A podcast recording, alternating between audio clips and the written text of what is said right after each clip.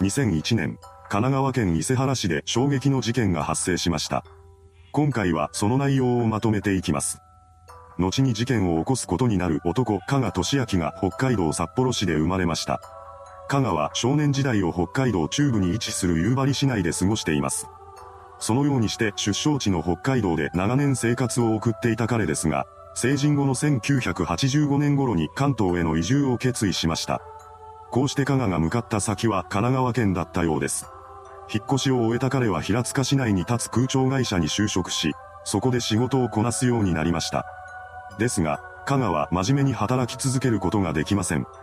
いつからか彼はパチンコなどのギャンブルにはまり、自堕落な生活を送るようになってしまいました。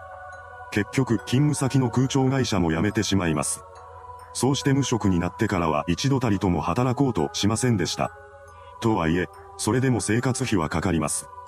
当然計画性のない生き方をしていた加賀に貯金などはありません。そのため彼はほどなくして生活に困るようになりました。そこで加賀は犯罪に手を染めてでも金を手にしなければいけないと考えるようになります。この時点で、まっとうに仕事をして金を稼ぐという考え方はすでに消え去っていたのです。頭がいいわけでもない彼が考えた金を手にする方法は至って単純なものでした。その手段は強盗です。加賀は金を持ってそうな人を襲うことで手っ取り早く大金を手に入れることができるはずだと考えていました。そのような浅はかな考えで彼は犯行に及んだのです。犯行当日、香川当初の計画通りに他人を襲って金目のものを奪っていきます。こうして犯行が遂げられたわけですが、あまりにも大胆な犯行だったこともあってすぐに彼の仕業であることが突き止められました。これにより、香川強盗致傷容疑で逮捕されることになります。その後彼は裁判にかけられ、実刑判決を言い渡されました。これにより、香川刑務所に服役しています。それからいくらかの時が流れ、彼の仮釈放が認められました。こうして塀の外に出てきたわけですが、この時になっても香川はダメ人間のままだったようです。彼は定職にもつかずに相変わらずの調子で遊び歩くようになります。生活費に関しては消費者金融での借金を繰り返していました。そんな生活から抜け出せないまま香川は39歳になっています。ある日、彼は神奈川県伊勢原市に立つ飲食店を訪れました。その店の店員として働いていたのが後に事件の被害者となる当時42歳の女性松井和子さんだったのです。松井さんはシングルマザーとして小学校6年生の一人娘まなみさんを育てながら生活のために仕事もこなす立派な女性でした。そんな彼女と加賀が店の客と店員として知り合ったのです。そこでやりとりをしたことをきっかけにして二人は距離を縮めていきます。そしてついには交際をスタートさせました。日々の生活費に困り、住む家すらなかった加賀は交際を機に松井さんの自宅アパートへと転がり込みます。こうして松井さん親子に交際相手の加賀を合わせた3人での共同生活が始まりました。寝床を手にしたことにより、加賀の自堕落ぶりは悪化の一途をたどっていきます。以降の彼は仕事をせずにパチンコに明け暮れる日々を送るようになったのです。アパートに住む他の住人はそんな加賀に対して怪げな視線を向けていました。ただ、松井さん自身が近所付き合いをしていなかったこともあり、様子を伺ったり心配の声をかけたりしてくれる人はいなかったようです。そんな中で加賀は好き勝手するようになりました。彼はパチンコに行くための金がないことに気がつくと松井さんの貴金属を勝手に売ったりして金を作るようになります。さらに、売る貴金属がなくなるとまなみさんのお小遣いを盗むようにまでなったのです。まなみさんは加賀がお小遣いを盗んでいることに気がついていました。まだ12歳の自分からわずかな金を取っていく姿を見て彼女は加賀に軽蔑の眼差しを向けるようになります。それでも加賀が盗みをやめることはありませんでした。その後も彼は何かしらの方法で松井家から金を取ってはパチンコに通う生活をし続けています。それでも、松井さんは加賀のことを追い出したりしようとはしませんでした。そのまま時間が流れていき、同棲開始から1年近くが経過したようです。こうして加賀は40歳に、松井さんは43歳になりました。小学生だったまなみさんも中学校に進学しています。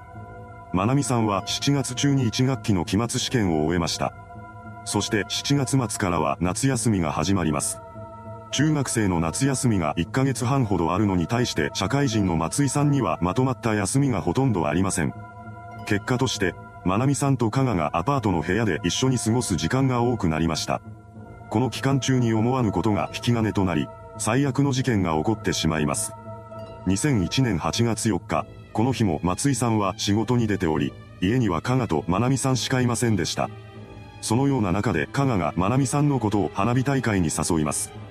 しかし、加賀のことを嫌っていたまなみさんは、行かないとつぶやき、彼からの誘いを跳ねのけました。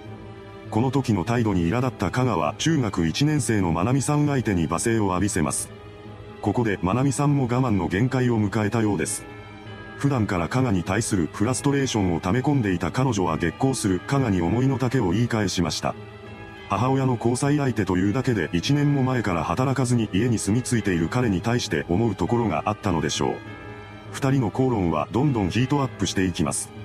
その中で、まなみさんの態度に苛立った香川は彼女に対する殺意までをも抱き始めました。驚くべきことに、彼は花火大会に行くことを断られたというちっぽけすぎる理由でまなみさんの殺害を決意したのです。怒りに狂った香川は包丁を持ち出してきます。そしてまなみさんの背後から襲いかかったのです。さらに、彼は腕や包帯などでまなみさんの首を締め上げます。これにより、彼女は絶命してしまいました。そこまでしてから香川ことの重大性に気がつきます。そして次のようなことを考え出しました。夜になって松井さんが家に帰ってきたらまなみさんを殺したことがバレてしまう。そうなるくらいならいっそのこと松井さんも殺してしまおう。ついでに彼女から逃亡資金を奪い取って逃げればいいんだ。こうして香川第二の犯行を決意したのです。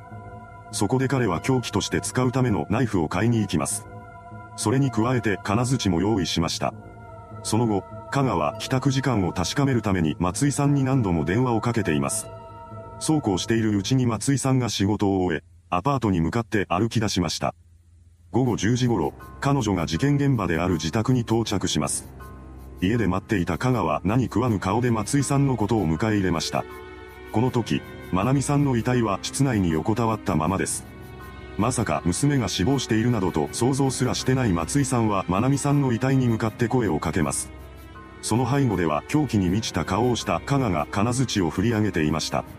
彼は何の躊躇もなく松井さんの頭めがけて金槌を振り下ろします。そして用意していたナイフでとどめを刺しました。このようにして加賀は何の罪もない母子を手にかけたのです。犯行後の彼は逃亡資金として現金1万円とキャッシュカード2枚を奪い取ります。それから事件発覚を遅らせるための工作活動に動き出しました。加賀は毎日やってくる新聞配達員が溜まっていく新聞紙を不審に思って事件の存在が明らかになる可能性があると考え、新聞販売店に電話をかけます。そして、しばらく留守にするので新聞を止めてほしいと話して現場から逃走していきました。翌日の8月7日、彼は奪ってきたキャッシュカードを使って松井さんの銀行口座から現金85万円を引き出しています。香川はこの金を頼りに逃亡生活を開始しました。8月10日、彼は寝台列車で地元北海道に渡り、20日からは生まれ育った地である夕張市内の雑木林に身を潜めています。事件発覚に至ったのは雑木林での潜伏生活を開始した翌日のことでした。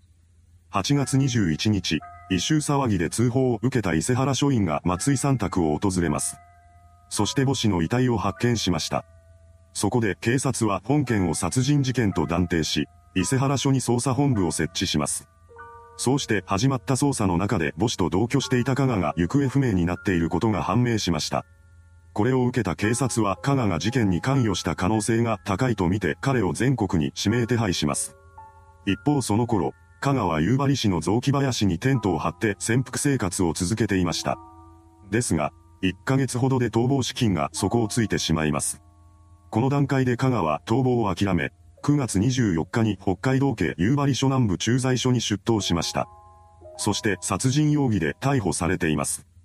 その後、取り調べを経て彼は強盗殺人、殺人、窃盗の罪状で横浜地裁に起訴されました。後半の中で弁護側は、そもそもの目的は金品を強奪することではなかったため強盗殺人罪は成立しないと主張し、殺人と窃盗に分けて考えるべきだと訴えています。一方の検察側は、身勝手な犯行に同情の余地はないとして死刑を求刑しました。判決公判は2004年2月4日に開かれています。そこで横浜地裁は加賀について、仕事もせず、中学生の小遣いを持ち出すなど、自堕落で無意図食の生活をしていたと指摘し、まなみさんが反発するのは当然で、自らの火を棚に上げていると非難しました。その上で今回の犯行が強盗殺人に当たると認定し、加賀に死刑判決を下しています。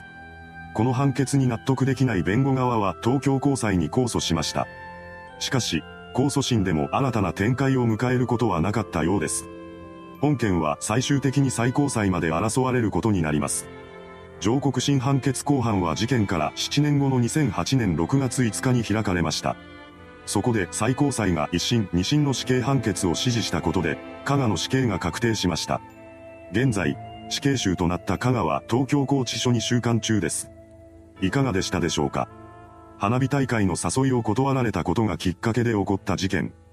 そのくだらなすぎる犯行動機を知った世間の人々からは驚きと非難の声が多く上がることとなりました。それではご視聴ありがとうございました。